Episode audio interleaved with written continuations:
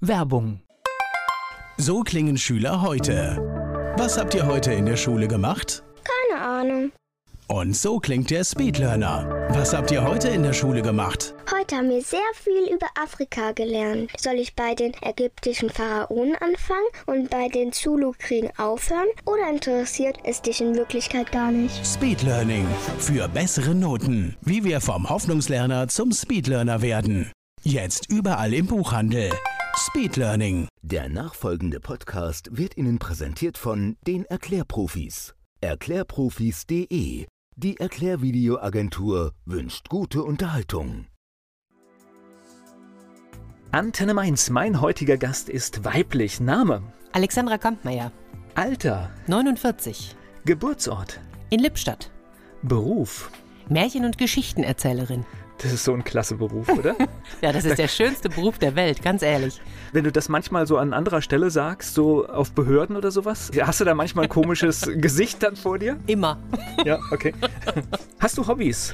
Ja, tatsächlich. Also ich habe vor allem, wen wundert's, das Hobby Lesen. Also ich lese sehr, sehr viel. Ich jogge total gerne. Ich gehe gerne spazieren, bin gerne draußen. Ja, ansonsten ist aber auch tatsächlich mein Job mit mein Hobby. Ich höre mir halt auch gerne Geschichten an. Hast du sowas wie ein Lebensmotto? Lebensmotto. Also muss jetzt kein Spruch sein, kann irgendwie auch nur sagen, was weiß ich, ich pack's an oder ich mach so und so. Also einfach nur so eine, so eine Art, mit der du rangehst an die Sachen. Ja, also es gibt. Es gibt zumindest einen Satz, der taucht immer wieder auf und das ist nicht kleckern, klotzen. Okay, das ist gut. Was meinst du, die Menschen, die so mit dir zusammenarbeiten, die mit dir zu tun haben, was meinst du, sagen die über dich? Was macht dich aus? Woran erkennt man dich? Ich glaube tatsächlich an meiner großen Begeisterungsfähigkeit. Ich bin relativ schnell begeistert von Dingen und kann diese Dinge auch entsprechend lebendig und euphorisch rüberbringen und pack das dann auch an. Ne? So, also habe dann auch das Gefühl, so, komm, das machen wir jetzt und kann Leute mitziehen. Und am besten sofort. Ja, ganz genau, weil ansonsten bleibt es auch liegen. Okay. Weil dann, dann an. geht es unter in dem anderen Stapel der neuen Ideen, die ja im Nachhinein dann noch wieder gekommen sind. Also an Ideen mangelt es mir tatsächlich nicht. Alexandra Kampmeier hier zu Gast bei Antenne Mainz.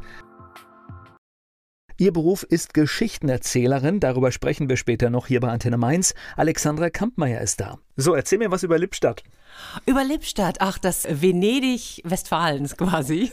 Oh, das, Ja, ist, ja, das, ja, ja, das ist hochgegriffen. Äh, Jetzt, jetzt hast du mich neugierig gemacht, weil ich habe gar kein Bild. Ich könnte es auf der Karte ungefähr einzeichnen, aber ich habe keine Idee dazu. Okay, also in Lippstadt bin ich geboren. Ich bin dann im Kreis Gütersloh aufgewachsen. Der ist ja seit einem Jahr ziemlich bekannt.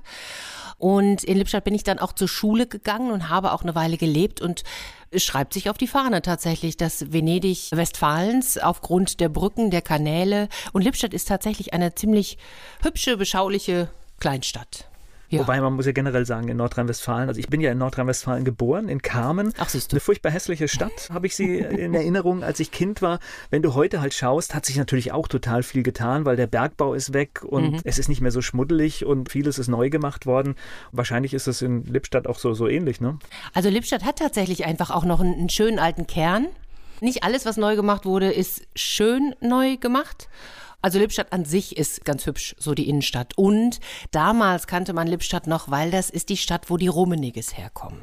Ja? Okay. Nur mittlerweile ist ja Karl-Heinz so dermaßen in München und mit Bayern München verknüpft, dass den niemand mehr nach Lippstadt verortet. Und sein Bruder Michael, der hat ja auch mal Fußball gespielt, der ist irgendwie ganz raus, ich weiß gar nicht, was mit dem ist. Und der dritte im Bunde, der hatte ein Sportgeschäft, wen wundert's? In Lippstadt. Ja, ganz genau. Na gut, also mich kannst du mit Fußball jetzt nicht hinterm Ofen vorlocken. Mich, Interessiert mich ehrlich nicht gesagt wirklich. auch nicht, aber damals waren wir da dann natürlich Ja, also Rummenigge sagt mir auch noch was. Ja? Ich muss gerade nochmal, das heißt, da gibt es wirklich, also Venedig ist ja tatsächlich voller Brücken, logischerweise. Das heißt, in Lippstadt gibt es dann auffällig viele Brücken Ehrlich gesagt, oder sind es nur ein paar und man ich wollte hebt das sagen, hoch? ich glaube, da kommt mein Motto nicht kleckern, klotzen her. Okay. Ich weiß das ehrlich gesagt gar nicht, weil, und jetzt, wo wir drüber sprechen, fällt mir auf, vielleicht ziehen mich auch die Städte mit Brücken an, weil jetzt lebe ich ja in Hamburg. Und Hamburg hat ja offiziell mehr Brücken als Venedig. Jetzt frag mich nicht nach der Zahl, aber irgendwas mit 2800 und. Das habe ich auch schon gelesen. Also das habe ich auch im Hinterkopf, dass das tatsächlich Genau, und so jetzt ist. äh, müsste ich natürlich parallel parallel dazu nachdenken, in, ob in all den anderen Städten, wo ich bislang gelebt habe, auch so viele Brücken waren, aber das weiß ich jetzt gerade nicht. Auf alle Fälle Leben am Wasser immer wichtig, ne? Wenn du mich das vorher gefragt hättest, hätte ich gesagt, nein. Leben am Wald. Also ich mag Wald total gern, ist mir ehrlich gesagt wichtiger als äh, Wasser. Vielleicht lebe ich deshalb gerade in Hamburg auch in den Walddörfern. Gut, da kommen wir aber später zu. Ja, Das okay. heißt, Lippstadt war Kindheit auch Ja, ja, ja, genau. so mit Schule und allem, was dazugehört? Genau, also Grundschule und so war in meinem Dorf, ne? In Bentler. Ich darf das mal erwähnen für all die, die das jetzt dann auch hören. Langenberg und Bentler, das ist so mein, mein Heimatkiez. Und in Lippstadt bin ich aber zur Schule gegangen, dann weiterführende Schule, Abi gemacht und so. Und da bin ich auch heute immer noch zwischendurch in, in der Schule, in der ich Abi gemacht habe, jedes Jahr einmal in der fünften Klasse zum Märchen und Geschichten erzählen tatsächlich. Gleich geht's weiter im Gespräch mit Alexandra Kampmeier. Ihr Beruf ist Geschichtenerzählerin, darüber sprechen wir später noch hier bei Antenne Mainz. Alexandra Kampmeier ist da. Na gut, wir werden eh natürlich jetzt Lippstadt wegen den Brücken googeln, das gehört im Nachgang natürlich dazu. Warst du denn eine gute Schülerin?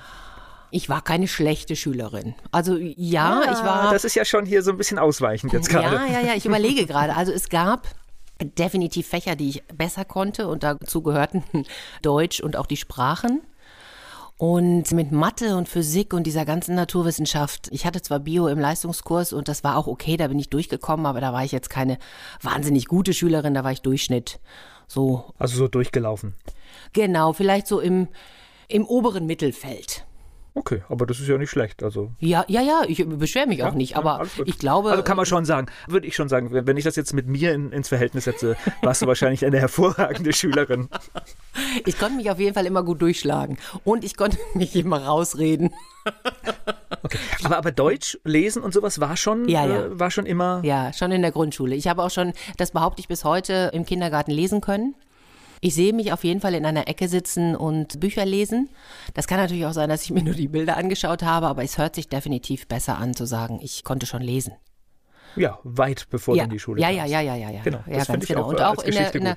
Grundschule, da habe ich mir meine Sternchen abgeholt für Schönschrift und ähnliches, aber gar nicht, weil ich das wollte, sondern weil ich es einfach total gerne gemacht habe. Ich habe auch schon als Kind Geschichten geschrieben. Ich habe tatsächlich immer mehr geschrieben als erzählt. Und Hast du für dich geschrieben oder hast du es dann auch in die? Öffentlichkeit gebracht? naja, ich sag mal, die Eltern sind ja beliebtes Opfer für solche Geschichten dann, ja. Ähm. Und die hören sich auch gerne an. Ja, mal so, mal so. Nee, das habe ich schon mehr für mich gemacht. Und ich weiß noch, dass ich irgendwann mit elf vielleicht, elf oder zwölf, habe ich meinen ersten Krimi geschrieben. Und den hat eine, das war mal früher mein Kindermädchen, aber ich war da natürlich schon längst aus dem Alter raus, aber da habe ich dann parallel auf ihr Kind aufgepasst. Da war ich sozusagen dann das ihres Kindes. So, und da hat die, die konnte so super zeichnen, Martina, und die hat dann nämlich die Bilder dazu gezeichnet zu diesem Krimi. Und dieses Heftchen hat meine Mutter vor ein paar Jahren unter den Weihnachtsbaum gelegt. Oh je. Ja, und mir eine riesengroße Freude gemacht, weil das hatte ich schon total verdrängt. Und da habe ich sogar bayerisch versucht zu schreiben. Darf ich natürlich niemandem zeigen, der in, aus Bayern kommt. Aber ja, das war mein, mein erster Krimi. Okay. Und das hast du dir dann, dann nochmal durchgelesen und Ja, das, ja, ja, ja, ja. Und habe mich nochmal gefreut, aber du darfst mich jetzt bitte nicht fragen, was drin vorkommt, weil das habe ich schon wieder vergessen. Aber Krimi, spannend, sollte man sich merken, ne? So spannend wie halt Aber es Krimis sind, die man als Elfjährige oder Zwölfjährige schreibt. Nach der Schule hast du gewusst, wo das hingehen soll? Nein. Also doch, ja, rein geografisch habe ich es gewusst, denn ich bin nach der Schule direkt nach Spanien gegangen und habe ein Jahr Au pair gemacht. Und das war mir schon immer wichtig, also dass ich tatsächlich rauskomme und ins Ausland gehe. Und das war meiner Mutter auch wichtig. Und die hat früher immer gesagt, wenn du mit 22 noch zu Hause wohnst, schmeiß ich dich raus. Und als ich mit 19 gegangen bin, fand sie das gar nicht so richtig gut. Aber gleichzeitig fand sie es total toll, dass ich wirklich dann da auch diesen Schritt gegangen bin. Und ja, da habe ich ein Jahr in Madrid als Au pair gelebt. Finde es total spannend, dass ich immer noch Kontakt zu meiner Au pair-Familie ein bisschen habe. Die sind jetzt natürlich alle irgendwie Mitte, Ende 20. Also die Kinder. Die Eltern sind Das ist mir schon klar. War erstens, glaube ich, in, in der Zeit auch gar nicht so normal, ins Ausland zu gehen. Ich glaube, das kam erst viel später. Also ich meine, wir sind ja etwa gleich alt. Das war gar nicht so selbstverständlich, ne, dass man direkt nach der Schule irgendwie ins Ausland geht. Auch bei uns schon, hatte ich schon Okay. das Gefühl, doch, doch. Es war auf jeden Fall, es mag jetzt nicht an Lippstadt gelegen haben, aber es war immer Ja, der, nur, nur. der Drang, rauszukommen. Und es gab so drei, in Anführungsstrichen, Fraktionen, würde ich mal sagen. Die einen wollten nach Köln oder Hamburg, die anderen nach München und die dritten ins Ausland.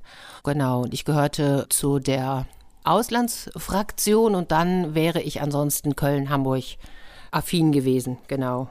Bin aber am Ende irgendwann mal in Nürnberg gelandet, bevor ich nach Hamburg okay. gegangen bin.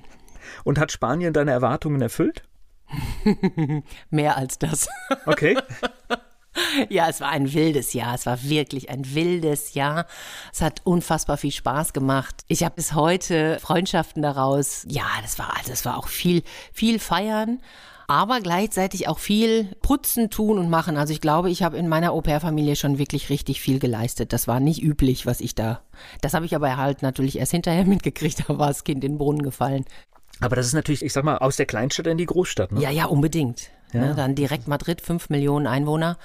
Das war schon, wobei ich in dem ersten Viertel, wo wir anfangs gewohnt haben, das hatte schon was Dörfliches. Das war schon okay. Also das war auch dann tatsächlich so mit den alten Damen, die mit ihren Enkelinnen und Enkeln auf dem Spielplatz waren und ich dann dazwischen und da wurde dann schon genau geguckt, wer was hatte und nicht und wer was anhatte und wer, da hatte noch jemand irgendwelche vernarbten Windpocken im Gesicht, dann wurden aber die Kinder weggezerrt, ja, weil es könnte ja immer noch anstecken. Also so, also das, da habe ich schon so ein paar Erlebnisse gehabt, wo ich gedacht habe, wow, okay, ist nicht anders als bei uns. Na, ich glaube auch diese Au-pair-Geschichte, man, man sieht ja in diesen Familien auch nicht wirklich das, sage ich mal, richtige Durchschnittsleben, sondern es sind ja meist auch besser gestellte Menschen, ne? Ah, das würde ich jetzt gar nicht mal. Ja, also ach, nee, das war schon, war schon okay. eigentlich eher eine no normale in Anführungsstrichen Familie. Es ist ja jetzt auch nicht so, als hätte ich wahnsinnig viel Taschengeld oder so gekriegt. Dafür habe ich ja auch geputzt und gekocht. Ja, die konnten sich jemanden leisten, die den Haushalt gemacht hat und gleichzeitig mit ihren Kindern halt Deutsch gesprochen hat. Und aber eine gute Erfahrung und unbedingt, viel, viel unbedingt. Ich bin auch okay. nach der Lehre, ich habe dann irgendwann studiert und dann eine Lehre gemacht und dann bin ich direkt wieder nach Madrid. Genau. Wie lange warst du insgesamt in Spanien? Ähm, insgesamt zwei Jahre. Schon ordentlich. Ja, ja, ja. Also ich mag das Land auch immer noch sehr. Ich mag die Sprache total. Und ich hatte dann damals auch einen spanischen Freund, der ist dann mit nach Lippstadt gekommen. Schöne Zeit, definitiv. Und dann zurückgekommen nach Deutschland, um dann zu studieren? Ja, ich wusste ehrlich gesagt erst auch immer noch nicht genau, was ich eigentlich wollte. Es war für mich immer klar, irgendwas mit Reisen. Und dann habe ich studieren angefangen, Geografie, Touristik, damals in Paderborn. Und da habe ich dann aber auch schnell gemerkt, ach, wenn da so gar kein Druck hinter ist, dann äh, bin ich jetzt auch nicht unbedingt diejenige, die da regelmäßig hingeht. Zumal ich parallel auch immer noch in einer Kneipe gearbeitet habe oder eher in einem Café, Restaurant, Bistro, würde ich jetzt mal sagen. Naja, Bistro, dafür ist auch egal. Auf jeden Fall habe ich da gearbeitet und da haben wir uns dann ab und zu mal die Nächte um die Ohren geschlagen und dann am nächsten Morgen direkt wieder in der Vorlesung zu sitzen. Das war jetzt nicht unbedingt meins und war jedes Mal erstaunt, wenn irgendjemand sagte, Mensch, ich kenne dich doch von der Uni. Ich gedacht, das kann doch gar nicht sein. bin, bin, ich doch nie, oder was? genau, so ungefähr. Ja, nach, nach vier Semestern gab es dann kein BAföG mehr und dann habe ich aufgehört und habe gedacht, so, jetzt muss ich aber mal wieder irgendwas für den Kopf machen und habe dann eine Lehre als Reiseverkehrskauffrau angefangen, weil ich dann von der großen weiten Welt träumte und ganz ehrlich, es ist ja nun halt auch gar nicht, gar nicht wirklich wahr. Also ich sitze da ja dann im Büro. Ja, man ist ganz dicht dran, aber ähm, genau, eigentlich ja, macht man es für andere, ne? Richtig, und erzählt den Menschen von Wie irgendwelchen, genau, von Destinationen. Und, und da fing das aber damals an, dass eine Kundin zu mir sagte, Frau Kampmeier, Sie schreiben so schön, können Sie mir nicht auch mal privat schreiben? Okay. Fand ich super. Ja, also aber da war noch lange nicht daran zu denken, was ich irgendwann mal beruflich, wo ich lande. Gleich geht's weiter im Gespräch mit Alexandra Kampmeier. In Lippstadt geboren. Einmal im Jahr geht sie zurück in ihre Heimatstadt zum Geschichten erzählen. Das haben wir schon erfahren von Alexandra Kampmeier. Sie ist zu Gast hier bei Antenne Mainz. Okay, das heißt, diese Ausbildung hast du dann gemacht? Die habe ich gemacht. Ich habe das gekürzt auf zwei Jahre. Also durch mein Abi konnte ich eher auf zweieinhalb Jahre und dann habe ich auf zwei Jahre gekürzt. Und dann war aber auch klar, so, ich muss da wieder weg. Und dann bin ich wieder nach Spanien. Ausbildung gemacht und dann Ge gemerkt, dass das ist es nicht. Ne? Genau, dann bin ich nach Spanien gegangen wieder, habe mich dann ein weiteres Jahr durchgeschlagen. Ehrlich gesagt, ohne Mamas Hilfe hätte ich das nicht so richtig hingekriegt. Habe dann da vor Ort Gelegenheitsjobs übernommen und auch da kam mir mein Motto nicht kleckern klotzen total zugute, weil ich mich auf irgendeine Anzeige gemeldet habe und sollte so Bürojobs, so Schreibmaschinentipp-Jobs. Okay. Und dann sollte ich an den Rechner und das war das allererste Mal, glaube ich, dass ich vom Computer gesessen habe. Ich hätte den nicht mal angekriegt. Und ich habe da gesessen, habe ganz genau aufgepasst, was ich machen muss und habe mir nichts anmerken lassen, dass ich mich nicht auskenne. Genau, und dann sollte ich irgendwelche spanischen Hieroglyphen, Zahlenkombinationen halt eintippen. Und ja, ich hatte irgendwann mal so ein Zehn-Fingersystem, Schreibmaschinenkurs gemacht, aber das war jetzt auch eine Weile her. Also ich habe mich da irgendwie durchgeschlagen. Ich habe versucht, in den wenigen Tagen so viele Stunden abzureißen, wie es geht. Und dann haben sie mich rausgeschmissen. Also von daher, und ich habe Deutschunterricht gegeben. Das war aber auch gerade die Zeit, wo die Rechtschreibreform damals war. Und manchmal konnten meine Schüler die neue Rechtschreibreform besser als ich. Okay. Ist blöd, wenn der Lehrer ja. verbessert wird, ne? Und ich hatte aber auch welche, die haben sich einfach nur gerne mit mir unterhalten. Ich glaube, die wollten mal so eine Stunde Auszeit und dann haben wir einfach gequatscht. Aber meistens auf Spanisch. Also ich sag mal so, richtig viel Deutsch haben die von mir nicht gelernt. Weißt du gar nicht, weißt du gar nicht. Ja, weiß also ich gerade durch stimmt. Sprechen das ist ja übrigens auch gerade mit diesen Masken durchaus in den Kindergärten ein Problem, ja. weil wenn du nicht sehen kannst, ja. wie jemand spricht, dann hast du natürlich auch ein Problem, die Sprache zu lernen und zu verstehen. Also das ist ein ganz, ganz großes Problem. Ja, ja, definitiv, definitiv. Wir alle haben ja die Sprache nur durch, dass wir quasi zugetextet worden sind. Ja. Dadurch haben wir ja alle sprechen gelernt. Ganz genau, durch Wiederholen und. Ja, sehen, zugucken und dann zu verstehen. Und genauso funktioniert das ja halt auch. Also insofern hast du vielleicht mehr, mehr gemacht, als du jetzt denkst. Naja, ich habe es gelernt. Wir haben ja auf Spanisch gesprochen. Ja, auch gut. Hast du was gelernt? Genau, ich habe ich hab mehr gelernt als die wahrscheinlich. Aber so es war, war, war, war total schön, ja, genau. Gleich geht's weiter im Gespräch mit Alexandra Kampmeier. Ausbildung als Reisekauffrau, das hat sie gelernt. Alexandra Kampmeier ist hier zu Gast bei Antenne Mainz. Aber irgendwann kommt ja der Punkt, wo man dann merkt, ich muss irgendwas machen. Ne? Ich muss irgendwie gucken, dass ich jetzt. Naja, ich bin dann wieder in die Touristik gegangen. Ne? Ich okay. bin, als ich wiedergekommen bin, habe ich erstmal wieder in dieser Kneipe angefangen, habe dann ich sag mal so, alle anderthalb Jahre spätestens habe ich meinen Job wieder gewechselt. War mal Projektmanagerin für irgendwas. Aber Projektmanagerin ist ja halt auch so ein sehr ja, weit gegriffener Begriff. ja, also ich habe nicht wahnsinnig viel gemacht, aber ist egal. Also und dann bin ich im Reisebuchladen gelandet, dann war ich wieder in einem Reisebüro, habe dann auch irgendwann die Büroleitung übernommen. Und habe aber, aber es hört sich für mich auch so suchend an, oder? Ja, ja, ja, das war. Ja, genau war alles noch nicht so wahnsinnig toll. Und aber in dem, äh, doch, das war toll. Nein, das stimmt jetzt nicht, wenn ich das so sage. Das, das war eine schöne Zeit, total schöne Zeit. Und gleichzeitig war das aber noch nicht so das, wo ich gedacht habe, ja, das mache ich auf jeden Fall die nächsten 40 Jahre. Und in dem zweiten Jahr in Spanien, da fing das schon an, da waren wir, ich hatte eine spanische Mitbewohnerin und wir hatten immer kein Geld. Und die hatte so einen Riecher dafür, wo man irgendwo hingehen kann. Und dann waren wir auf einer Ausstellungseröffnung. Und ich, ich weiß das tatsächlich bis heute nicht mehr, was da war. Ob das Kunst war oder was auch immer da ausgestellt wurde. Wir haben uns da eingeschlichen. Es hat uns auch keiner gefragt, wo wir eigentlich herkommen, wen wir hier kennen, was wir hier wollen. Wir haben was zu essen und zu trinken gekriegt und da habe ich meine allererste Geschichtenerzählerin erlebt. Also live. Ich bin zwar mit Märchen und mit Kassetten und mit Schallplatten groß geworden, aber dass ich wirklich live jemanden erlebe, die mir eine Geschichte erzählt, das hat mich unfassbar fasziniert. Das fand ich total toll und äh, die hat damals über die Todsünden gesprochen, das weiß ich noch. Und die hätte ich dir ja nicht mal auf Deutsch sagen können und auf Spanisch schon mal gar nicht. Aber ich habe alles verstanden, was die gesagt hat und es war wirklich klasse. Und da wusste ich aber natürlich immer noch nicht, dass es sowas gibt, dass man sowas machen kann. Und dann, als ich wieder in Deutschland war und irgendwann wieder mal überlegt habe, so, ich glaube, ich muss noch mal was anderes machen, habe ich in dem Reformhausblättchen Schrot und Korn geblättert und da habe ich gesehen, Ausbildung zur Märchenerzählerin in Nürnberg und ein paar Seiten weiter Touristikprofi gesucht von einem Trekkingunternehmen, entweder in Nürnberg oder in Berlin. Und da habe ich gedacht, das ist doch kein Zufall.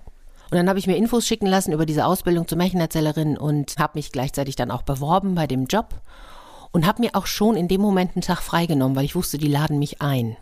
Und so war das auch. Und dann bin ich auch nach Berlin, weil alle anderen in meinem Umfeld haben gesagt, geh doch nach Berlin, was willst du denn in Nürnberg? Da habe ich gesagt, ich komme aber doch aus Madrid. Ich habe doch schon eine große Stadt hinter mir. Hab mir aber Berlin trotzdem angeguckt, hat mich nicht überzeugt und dann war ich in Nürnberg und sechs Wochen später hatte ich da eine Wohnung und habe dann da gelebt und einen Job angefangen.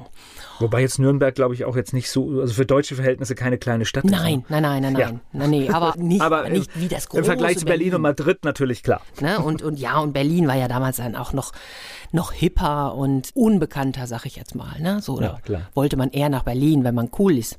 Ja, war ich aber nicht. Ich bin dann nach Nürnberg und finde es auch bis heute toll, dass ich da hingegangen bin und habe dann da bei einem Reiseveranstalter angefangen und auch das war toll.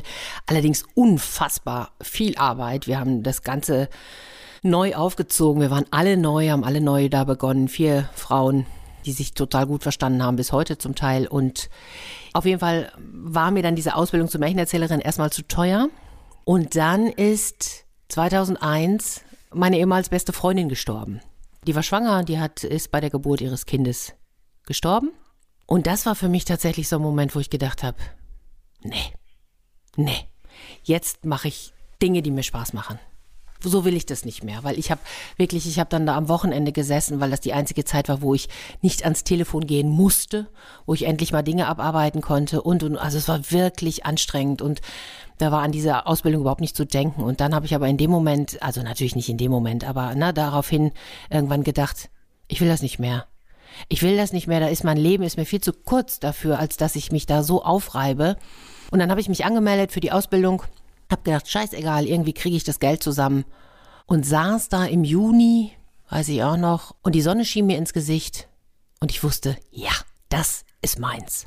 Ja, ist aber spannend, dass man manchmal so einen Kick von außen braucht, um eigentlich ja. zu erkennen, wo man hin will. Ja, ja, genau. Und dann war mir immer klar, dass ich das beruflich mache. Ich war auch die Einzige, die sich schon für, für die komplette Ausbildung angemeldet hatte. Alle anderen wollten schnuppern. Auf die Idee wäre ich überhaupt nicht gekommen.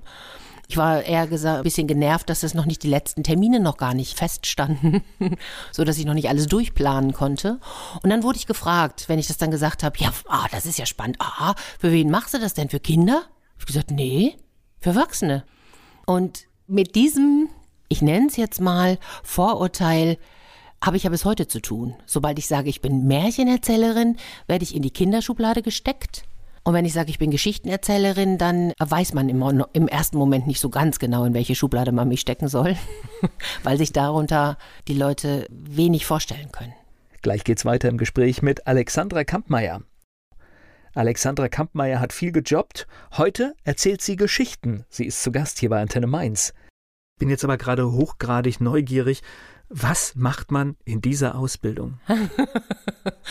Wir haben in dem Moment, also das ist ja jetzt, ich glaube, da ist auch irgendwie vielleicht jede Ausbildung ein bisschen unterschiedlich. Wir haben in der Zeit an Grimms Märchen gearbeitet und okay. haben festgestellt tatsächlich ganz, ganz, ganz oft, dass wir zwar gedacht haben, wir hätten uns dieses Märchen ausgesucht, wir konnten dann immer selber eins mitbringen, an dem wir arbeiten wollten, um dann aber im, während der Arbeit festzustellen, dass dieses Märchen unfassbar viel mit unserem Leben zu tun hatte und unserer Situation in dem Moment oder meiner Situation.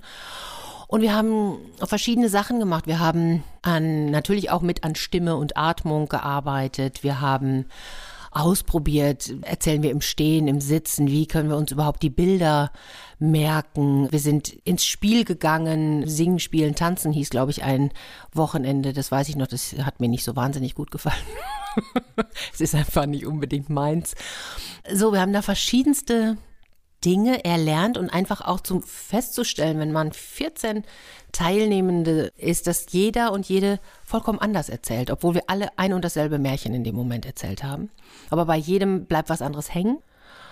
Und es war eine, war eine spannende Zeit. Also es hat wirklich großen Spaß gemacht und dann ganz zum Schluss durfte jede von uns eine Dreiviertelstunde ein Programm erstellen, egal aus welcher Kultur. Ich weiß noch, ich habe indonesische Märchen erzählt, weil die habe ich damals schon so toll gefunden. Die haben selten ein Happy End. Das merkt man aber nicht. Okay. weil die, die sind so unglaublich bunt. Ja, und die sind so schillernd, finde ich, und so voller Witz, also für mich jedenfalls. Die entsprechen mir sehr, was das angeht. Und erst beim zweiten Mal denkt man so, oh, es ist ja gar nicht gut ausgegangen. Nee, Na, jetzt aber mal ganz ehrlich, weil du gerade die Grimms Märchen erwähnt hast. Ich meine, die sind ja im Original furchtbar brutal, zum Teil auch sehr erschreckend. Also klar ist das immer hinten ein schönes Ende, aber natürlich ist der Weg dahin auch furchtbar brutal und im realen Leben wäre es halt auch kein schönes Ende eigentlich. Ja, aber das ist ja die große Krux oder das ist ja auch das, was das machen nur Erwachsene, dass sie Märchen mit dem realen Leben gleichsetzen. Ach, siehst du mal, guck mal. Das Reingetappt hier. Ja, das ist, das ist ja überhaupt nicht so. Weil es ist natürlich das Märchen durch die Symbolik ganz andere Themen aufgreift. Und Kinder empfinden die Märchen nicht so brutal, wie du als Erwachsener, der du halt einen ganz anderen Erfahrungshintergrund hast, der da drauf schaust. Du guckst dann natürlich mit, mit dem Verstand drauf und denkst so, nein, das kann doch nicht. Und der, und der Wolf, dann frisst er die ganzen Geißlein auf. Ja, mit Haut und Haaren. Genau. Das ist als meiner Lieblingsbeispiel. Kinder lieben dieses Märchen. Ja, aber die Erwachsenen stehen dann da und denken, oh, Hilfe.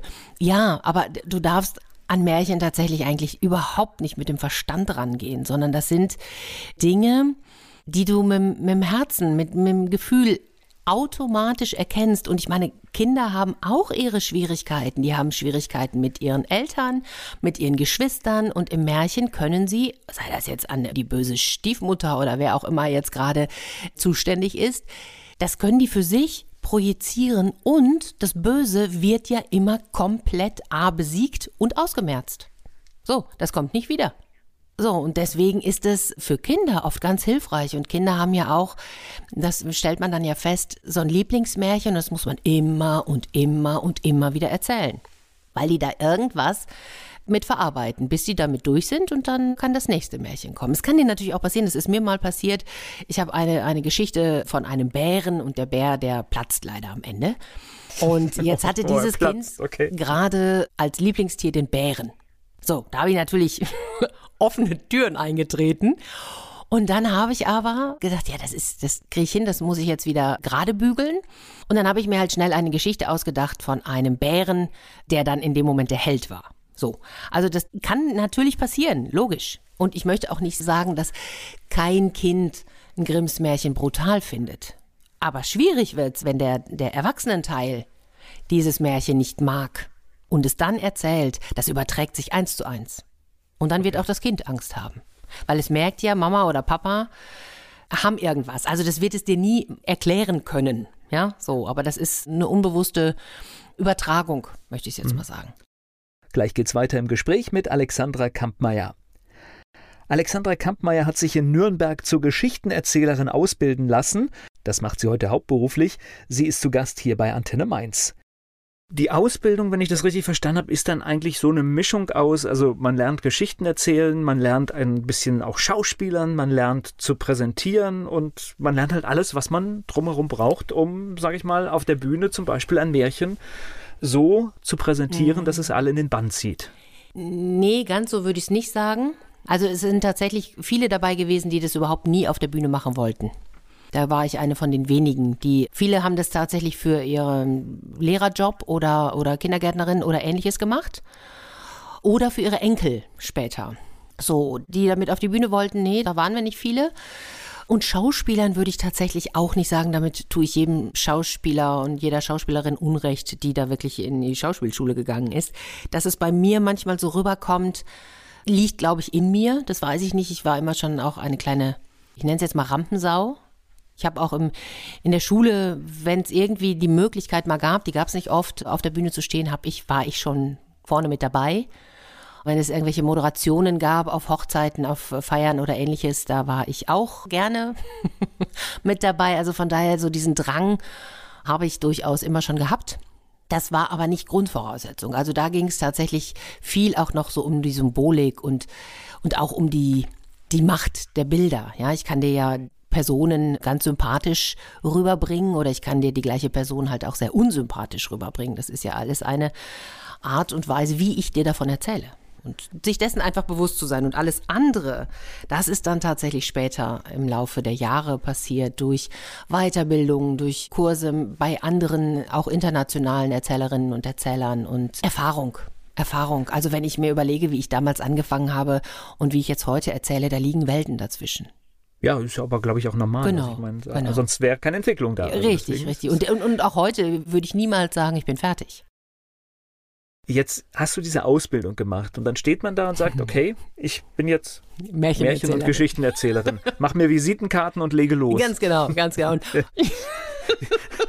Also verstehst, also ich überlege jetzt einfach, wer braucht das? Wie fängt man an? Mhm. Kann man davon überhaupt leben? Das sind all diese Fragen, die dann so hoch. Also es hört sich erstmal cool an und ich finde, es ist ein toller Job, aber ist natürlich nicht so einfach.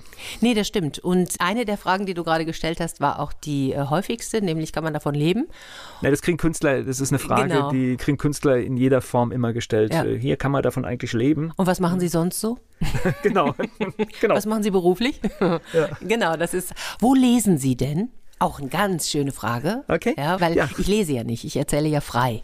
So, und ja. das ist äh, mir auch tatsächlich wichtig. Und äh, ich habe gestern auch nochmal von einem Kollegen ein Interview gehört und der betonte das auch nochmal so schön. Dieses freie mündliche Erzählen hat halt einfach auch damit zu tun, dass ich mich auch nicht an den Text klammere ja, sondern einfach eine Geschichte bearbeite und dann frei erzähle.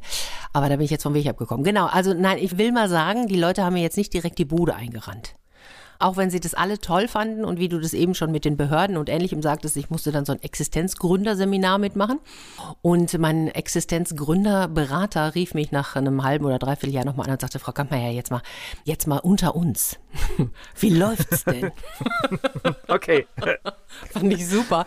Und da habe ich gesagt, naja, irgendwie läuft's. Also ich habe da ehrlich gesagt aber auch nie Zweifel dran gehabt, habe dann irgendwann eine Einladung bekommen, also ich habe mich zum 01.01.2005 selbstständig gemacht. Im Oktober 2004 bin ich dann nach Hamburg gegangen und dann habe ich mich selbstständig gemacht.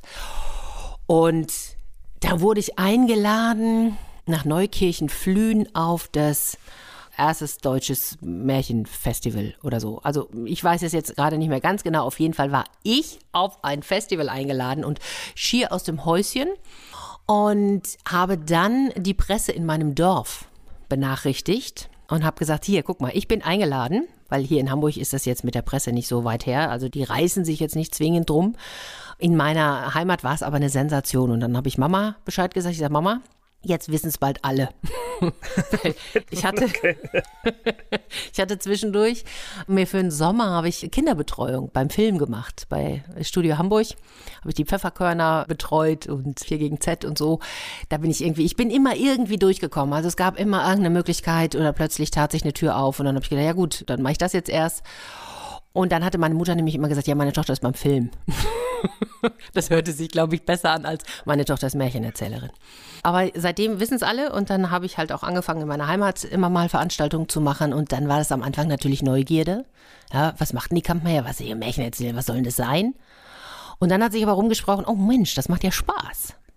Und äh, seitdem mache ich, mache das immer noch. Es gibt immer noch regelmäßige Veranstaltungen, die ich wirklich seit vielen, vielen Jahren mache und die auch sehr schnell ausgebucht sind, wo ich mich total freue.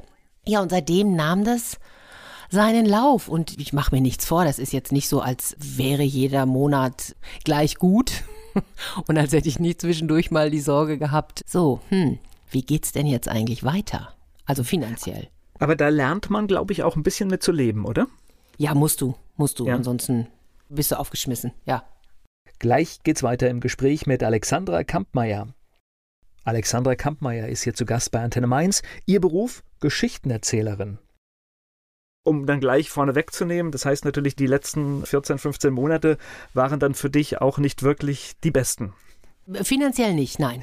Nein, definitiv ja, nicht. Wir reden jetzt hier definitiv genau, nur genau, über das genau, genau. Also das, das, das heißt, das wenige, ich sag mal, ich meine, es gibt jetzt nicht ständig Festivals, wo du, wo du auftreten kannst, aber die sind natürlich dann schlagartig, die wenigen, auch komplett weg. Richtig, und nun die Festivals, die sind auch tatsächlich ja immer mal, ja, aber das ist jetzt keine regelmäßige Geschichte. Was ich halt in den letzten Jahren viel gemacht habe, sind persönliche Lebens- und Liebesgeschichten zu entwickeln und dann zu erzählen. Das heißt, das sind Familienfeiern, das sind Hochzeiten, das sind Willkommensfeiern, das sind auch Trauerfeiern, wo ich dann halt aus den Infos, die ich vorher bekomme, eine Geschichte webe, so sage ich jetzt mal, und die dann erzähle. Das mache ich auch für Firmen, aber in dem Falle jetzt vor allem für solche Veranstaltungen. Und die sind natürlich alle abgesagt. Ja, und dann sind die alle von letztem Jahr auf dieses Jahr verschoben worden. Und jetzt werden sie alle sukzessive abgesagt.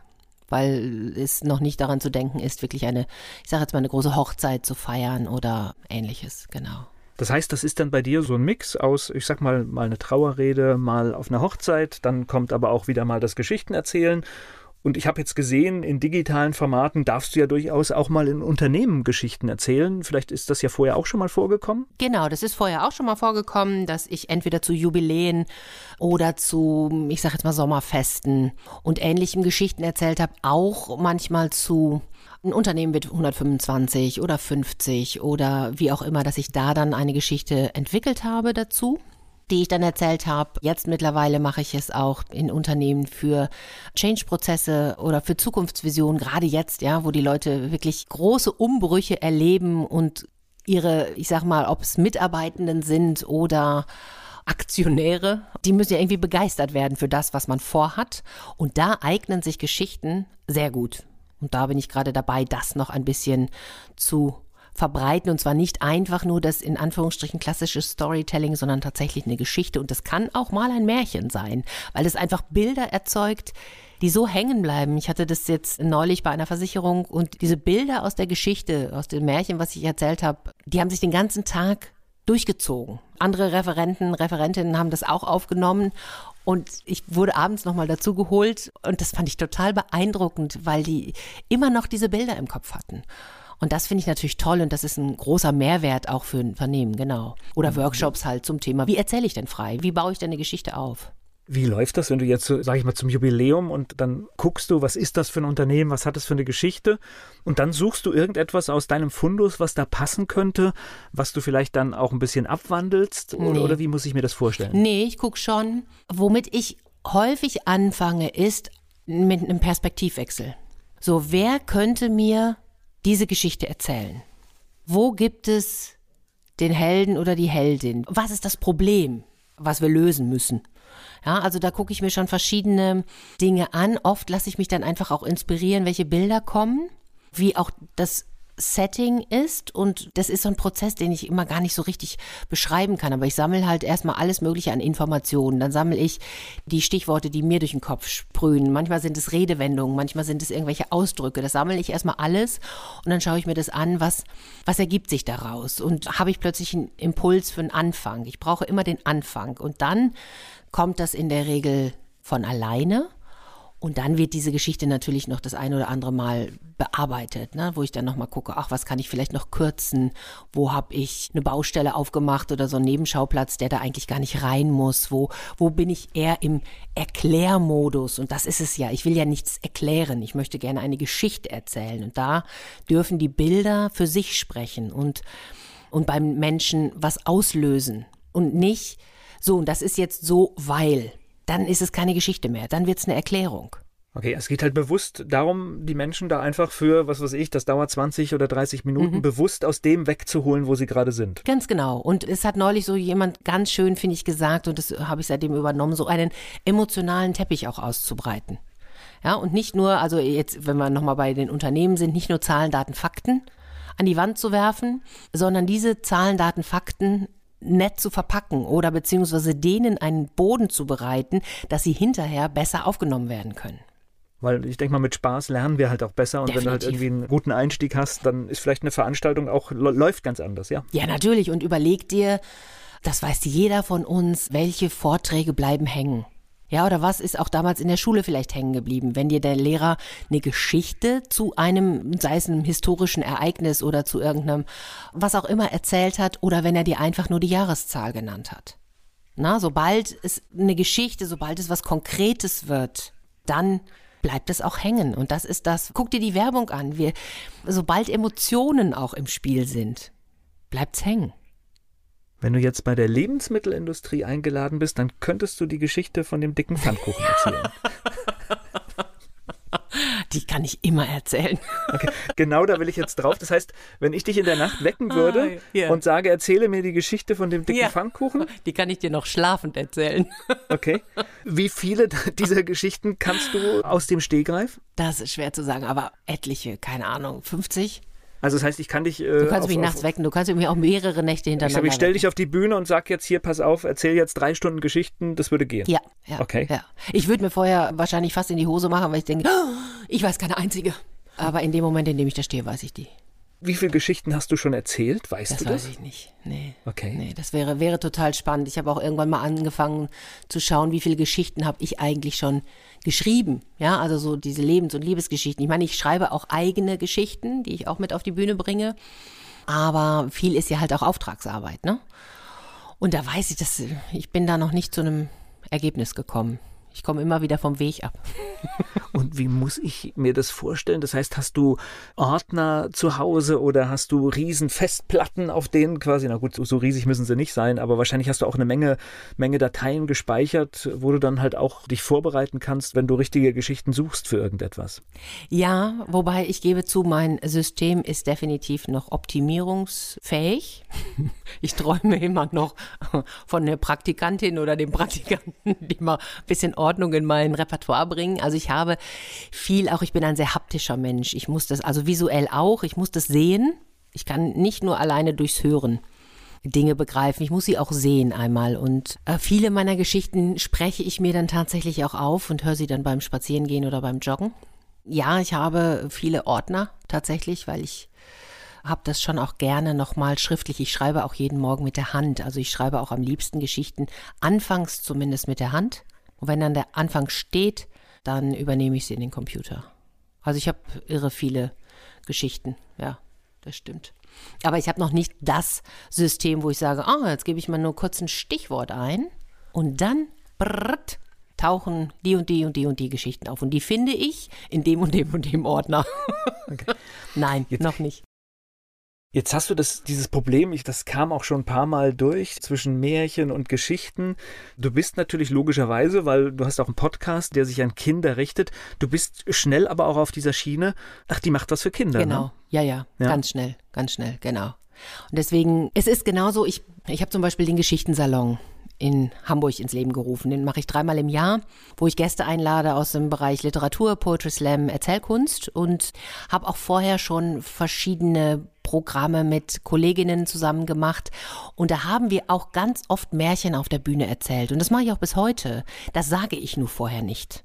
Weil wenn ich das vorher sagen würde, dann, Entschuldigung, wenn ich das jetzt so platt einfach mal sage, aber dann kommen die Männer nicht, weil sie sagen, oh nee, meine Frau sagt auch immer, ich erzähle so viele Märchen äh, nee, da geh du mal alleine hin.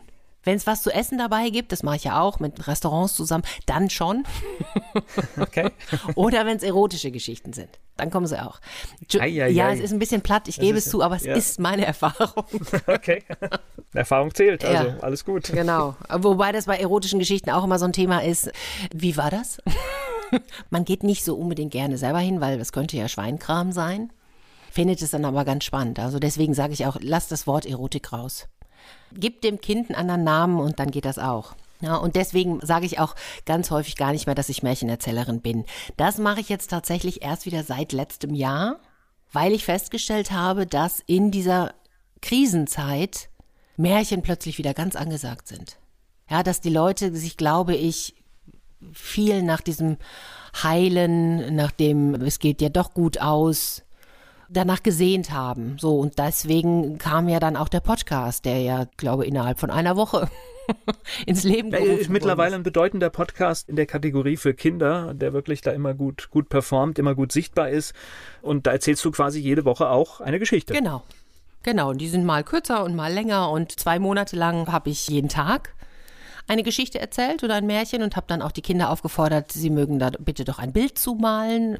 Es ging halt einfach auch ein bisschen darum zu sagen, hey, jetzt sitzen gerade alle zu Hause, die Eltern im Homeoffice, die Kinder im Homeschooling und gehen sich zwischendurch selbst mal auf die Nerven und okay, jetzt spende ich vielleicht einfach mal zehn Minuten Zeit, hört euch das an und dann malt ihr mir ein Bild. Und dann sind alle so ein kleines bisschen beschäftigt und mit anderen Dingen äh, tatsächlich haben sie dann zu tun. Und das war unfassbar schön, was für Bilder ich gekriegt habe. Die habe ich dann auf meinem Instagram-Account gepostet. Und ich habe von von einer Schulklasse habe ich Liebesbriefe bekommen, ja, also das ging auch tatsächlich viel in in Schulen, die das übernommen haben, wo dann jede Woche oder jemand zum Thema einfach mal ein Märchen gehört wurde. Also das hat tatsächlich Wellen geschlagen und für mich war es so ein Gefühl wie ich habe ganz, ganz viel Solidarität erfahren, als das losging. Und ich sag mal, es hat ja auch einen therapeutischen Effekt. Du hättest ja normalerweise Veranstaltungen, mhm. du lebst davon, dass du Menschen triffst. Das funktioniert halt, sage ich mal, nur minder, wenn du alleine Geschichten erzählst, außer im Podcast. Und insofern war das ja auch ein ganz guter Ansatz zu sagen, halt, bevor ich jetzt irgendwie ein schlechtes Gefühl bekomme, mache ich was Produktives. Ja, ja, genau. Und vor allen Dingen gebe ich was zurück.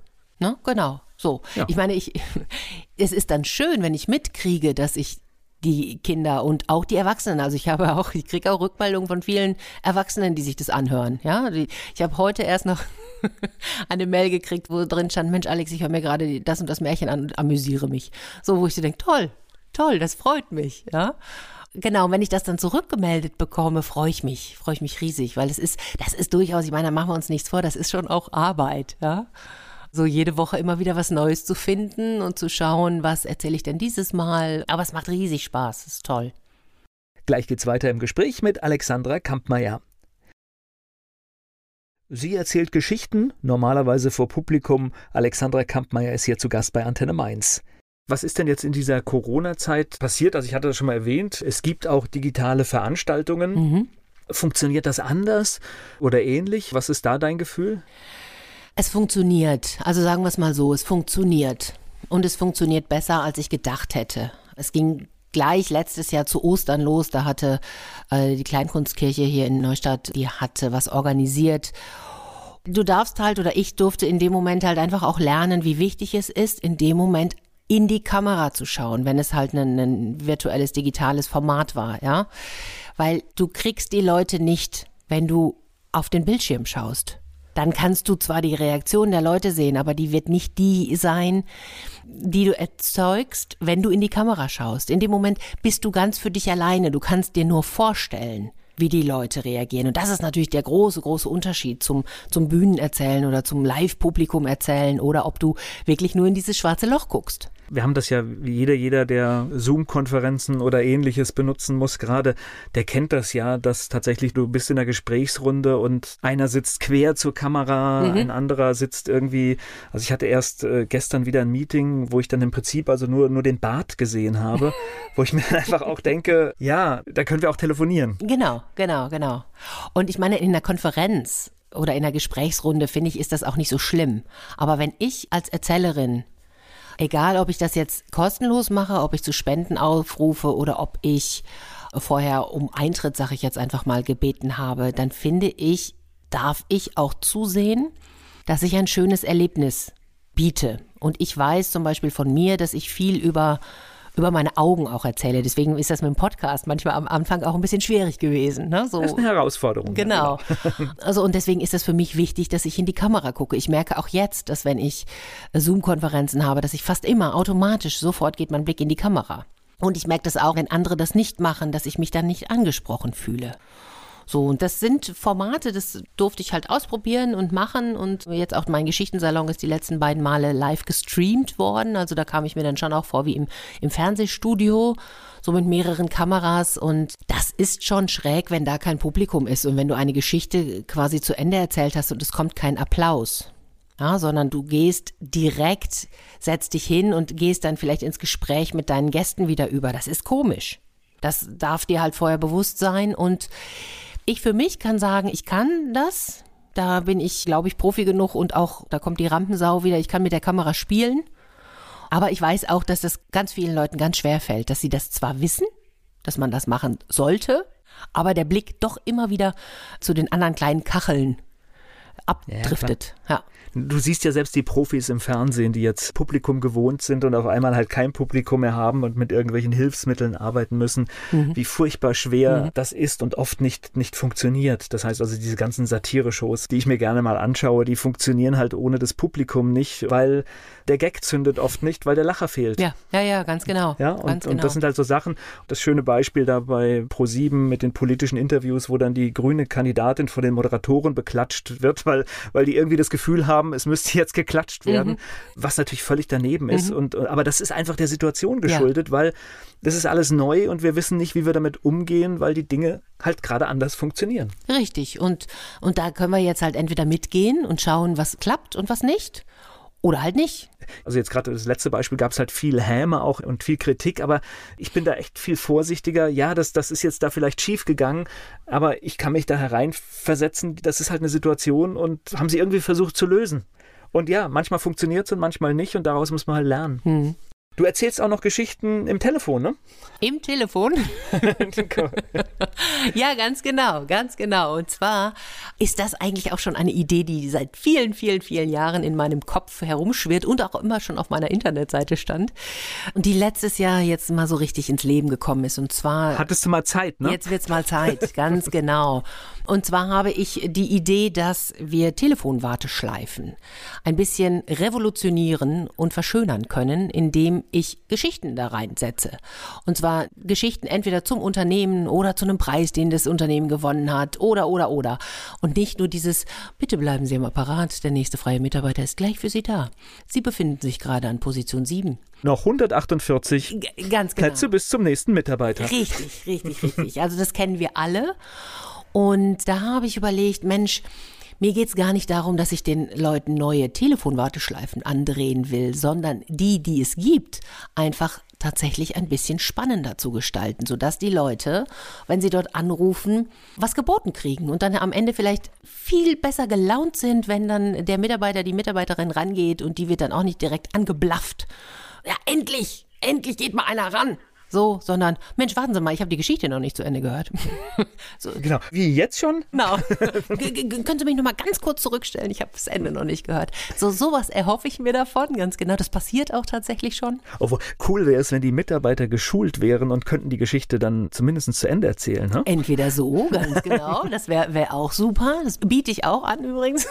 okay. Ich meine, hallo, da kannst du auf die Seite verweisen und sagen, hier, da ist der Link, dann können Sie sich das nochmal anhören und dann hast du noch irgendwie das eine oder andere Produkt daneben. Oder du sagst, tragen Sie sich doch in unseren Newsletter ein, da verpassen Sie keine neue Geschichte. So. Ja. Also da kann man ja ein bisschen Fantasie spielen lassen. Naja, aber eine witzige Methode, um halt oft diese Emotionen, die sich dann da aufstauen, tatsächlich ist auf einmal weg, ne? Weil du dich mit ganz anderen Sachen beschäftigst. Genau, genau. Ich meine, das muss natürlich halt auch abgepasst werden, ne? Weil wenn du so eine, wenn du zehn Minuten wartest und hörst eine Ein-Minuten-Geschichte neun bis zehn Mal, dann bist du auch genervt. Also, das muss schon zeitlich abgestimmt werden und dann halt auch passen. Und das ist ja aber alles machbar, das ist ja kein Problem. Und die Idee kommt tatsächlich beim Endkunden und bei der Endkundin sensationell gut an. Und jetzt bin ich gerade dabei, die, die Unternehmen dafür zu begeistern. Ja, also es gibt. Kann jemand, der jetzt gerade zuhört, was damit anfangen und beschäftigt sich mal mit dieser Geschichte, weil ich glaube, das Problem bei diesen Telefonwarteschleifen ist, dass man als Firmeninhaber natürlich oder Firmeninhaberin natürlich selten bei sich selbst anruft mhm. und deswegen vielleicht auch gar nicht die Situation so richtig wahrnimmt. Was passiert da eigentlich bei mir? Ganz genau. Und ich glaube nämlich auch, dass viele gar nicht mitkriegen, was zum Beispiel auf Social Media über das Unternehmen erzählt wird. Und da sind wir halt auch schon wieder beim Thema Geschichten erzählen, beim Thema Storytelling. Was ist denn die Geschichte, die ich eigentlich will, dass die über mich erzählt wird? Und welche Geschichte wird aber am Ende über mich erzählt? Und daran kann man mit der, mit der Telefonwarteschleife halt einfach auch schon, du kannst ja vor dem ersten Kundenkontakt die Leute schon einfangen. Ja, und ich habe das ja, auch für ein IT-Unternehmen gemacht und das muss ich jetzt dazugeben. Die hatten gar keine Warteschleife, die haben das jetzt vorher mit eingebaut und die sind total begeistert, weil die sofort ein Gespräch mit jedem, der dort anruft, und das sind überwiegend tatsächlich Männer, haben und diese Idee auf totale Begeisterung stößt. Und dass tatsächlich dann jemand gesagt hat, guck mal, jetzt verstehe ich endlich, was sie machen. und ich glaube, das ist halt der große Vorteil, wenn da jemand vollkommen branchenfremdes draufschaut, so wie ich, die dann da noch ein bisschen Fantasie mit reinbringt und ähnliches. Ich breche die komplizierten Dinge einfach runter, so dass es jeder versteht. Gleich geht's weiter im Gespräch mit Alexandra Kampmeier. Alexandra die Geschichtenerzählerin Alexandra Kampmeier, die ist hier zu Gast bei Antenne Mainz. Ist bei dir auf der Agenda schon zu sehen, wann es mal wieder die Gelegenheit gibt, vor richtigen Menschen zu sprechen? Vor richtigen Menschen also digital kommt wahrscheinlich hier und da mal vor, aber ich ja. meine jetzt so in echt, du kriegst die Reaktion vom Publikum mit. Ist da schon irgendwas in Sicht oder ist alles erstmal noch am Boden? Also, wenn es richtig gut läuft und alles so bleibt wie jetzt, dann wird es Ende Juni soweit sein. Also nicht öffentlich, aber da sind zwei Feiern, die beide stattfinden sollen. Also noch nicht abgesagt? Nee, genau. Und auch da wird auch jetzt immer noch gesagt, hey, ja, wir bleiben dabei und notfalls reduzieren wir unsere Gästeanzahl. So, dann planen wir den nächsten Geschichtensalon für den September und hoffen dort sehr, dass es stattfinden wird. Ich werde jetzt auch in meinem Stammhaus, sag ich mal, hier in Hamburg im Goldbeck-Haus, wird es im Sommer nochmal irgendein Open Air geben. Da haben wir jetzt die Termine aber noch nicht so ganz festgezurrt. Da überlegen wir gerade, weil das hatten wir letztes Jahr dann auch und da ist vorher geschüttet wie aus Eimern. Und in dem Moment, als ich anfing zu erzählen, hörte es dann auf. Das hat aber trotzdem den einen oder die andere Zuhörerin vorher abgeschreckt. Weil dann sitzt man halt tatsächlich draußen, was Open Air natürlich so an sich hat. Also für September ist das eine oder andere geplant. Also das hört sich zumindest dann so an. Also ich, es sieht ja auch alles danach aus, dass immer mehr Normalität zurückkommt und dann drücke ich die Daumen, dass das funktioniert. Hast du sowas wie eine Lieblingsgeschichte? Ah, das werde ich immer mal wieder gefragt und das, das variiert tatsächlich. Das variiert total. Also ich habe eine selbstgeschriebene Geschichte von Bronco und auch von meiner Freundin Andrea, die, die mir sehr, sehr am Herzen liegt. Das ist eine von meinen Lieblingsgeschichten. Ich habe dann aber auch, die habe ich jetzt neulich irgendwann im Podcast erzählt, die von der Korallenprinzessin. Also das ist dann eins von den indonesischen Märchen, die finde ich auch großartig. Also eine richtige Lieblingsgeschichte nicht. Also der dicke, fette Pfannkuchen ist natürlich mein Klassiker. Ja? Und ich gebe auch zu, wenn meine Mutter mir nicht gesagt hätte, dass ich das als Kind so gerne gehört habe, hätte ich das nie ins Repertoire aufgenommen. Und jetzt bin, bin ich ohne diese Geschichte kaum noch denkbar. okay. Witzig ist auch tatsächlich, das ist so eine Geschichte, die auch, glaube ich, fast jeder kennt, ja. Also Ja. selbst wenn es dir jetzt so nichts sagt, aber sobald du sie, du musst zwei Sätze davon hören und sagst, ach ja, Genau. der dicke rollt der Kantappa, genau. Kantappa. Ah, ja, ja, Genau. ja, ja, ja, genau. Ja, das ist schon irgendwie, schon irgendwie witzig. Naja, und ich denke halt auch, ich sag mal, wir sind etwa gleich alt und wir sind mit diesen Märchen und mit diesen Geschichten auch aufgewachsen. Das war normal. Die waren da wirklich sehr präsent. Meine Kinder sind damit, obwohl wir auch viel gelesen haben, aber die sind tatsächlich auch mit ein bisschen anderen Geschichten groß geworden. Da waren viele modernere Bücher dabei und deswegen finde ich es auch ganz gut, dass du zum Beispiel diesen Podcast machst, weil du hältst natürlich auch diese Geschichten, die vielleicht auch sonst so ein bisschen ja, ich sag mal, so ein bisschen verschüttet gehen, so ein bisschen am Leben. Ja, das ist zumindest der Plan und halt aber auch Menschen die Möglichkeit zu geben, hey, macht was draus, ja? Also so, ich bin jetzt auch nicht diejenige, die total am Text klebt. Da bin ich ziemlich frei, also nicht bei jeder Geschichte, weil manche, dafür habe ich jetzt für den Podcast tatsächlich auch nicht die Zeit, wirklich jede Geschichte neu zu erarbeiten, weil das, äh, das, was dann am Ende so locker flockig rüberkommt, das ist manchmal auch wirklich hart erarbeitet und das schaffe ich nicht für jede Woche. Also so, das Na gut, und ein Podcast ist ja nun auch eine Nummer, wo man letztendlich nicht wirklich Geld verdient. Ja. Deswegen, das ist eine Geschichte, um halt Präsenz zu zeigen, da zu sein. Übrigens, Kampmeyers Kinderkanal, überall dort, wo es Podcasts gibt. Ja. Und das wäre dann auch schon meine Schlussfrage. Wo findet man dich denn sonst noch im Web? Im Netz meinst du? Ah. Ja. Also man muss theoretisch nur Alexandra Kampmeier eingeben, dann findet man mich ganz viel. Aber als Märchen- und Geschichtenerzählerin tatsächlich unter www.daslebenstecktvollergeschichten.de. Vorsichtshalber Ganz jedes kurze- Wort mit ganz kurze Bindestrich getrennt, ja. Wir wollen es ja nicht so einfach machen. Genau, fürs Business findet man mich unter alexandra-kampmeier.de und die Warteschleifen findet man unter www.warteschleifen-marketing.de. Ich danke dir für das Ich Gespräch. danke dir. Sehr, sehr schön. Vielen, vielen Dank. Und an alle da draußen einen wunderschönen Tag noch. Dieser Podcast wurde präsentiert von den Erklärprofis. Erklärprofis.de Werbung. So klingen Schüler heute. Was habt ihr heute in der Schule gemacht? Keine Ahnung. Und so klingt der Speedlearner. Was habt ihr heute in der Schule gemacht? Heute haben wir sehr viel über Afrika gelernt. Soll ich bei den ägyptischen Pharaonen anfangen und bei den Zulu-Kriegen aufhören? Oder interessiert es dich in Wirklichkeit gar nicht? Speed Learning. Für bessere Noten. Wie wir vom Hoffnungslerner zum Speedlearner werden. Jetzt überall im Buchhandel. Speed Learning.